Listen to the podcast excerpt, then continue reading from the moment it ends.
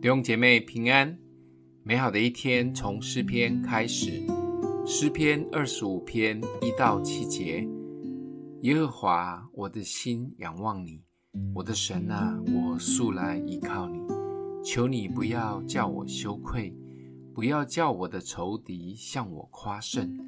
凡等候你的，必不羞愧；唯有那无故行奸诈的，必要羞愧。耶和华，求你将你的道指示我，将你的路教训我。求你以你的真理引导我，教训我，因为你是救我的神。我终日等候你，耶和华。求你纪念你的怜悯和慈爱，因为这是亘古以来所常有的。求你不要纪念我幼年的罪愆和我的过犯，耶和华。求你因你的恩惠。按你的慈爱纪念我。过去的人生中，有许多次都曾站在十字路口。有时想一想，当年如果不是选择向左，而是向右，或许现在的人生应该很不一样。有人说：“三十而立，四十而不惑，五十知天命。”现在也到了知天命的岁月，或许过去也做过很多错误的抉择。但回过头来想着自己唯一没有放弃或后退的，就是对信仰的坚持。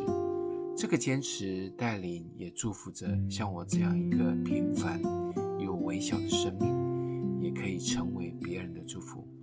即便过去曾有着因自己冲动做了错误的选择，但因着对他的信靠，又回到了他的道路上。神真的很爱我们。他也尊重我们的自由意志。或许过去因着一时的冲动做错了选择，不要气馁，回到他的道路上。下次要做选择时，就好好的祷告，以他为优先，让他的计划及旨意取代我们的计划。或许这样就不用再绕远路了。但也放心，就算开始走错了。只要继续寻求依靠他，还是会回到他的道路的。今天默想的经文，耶和华，求你将你的道指示我，将你的路教训我。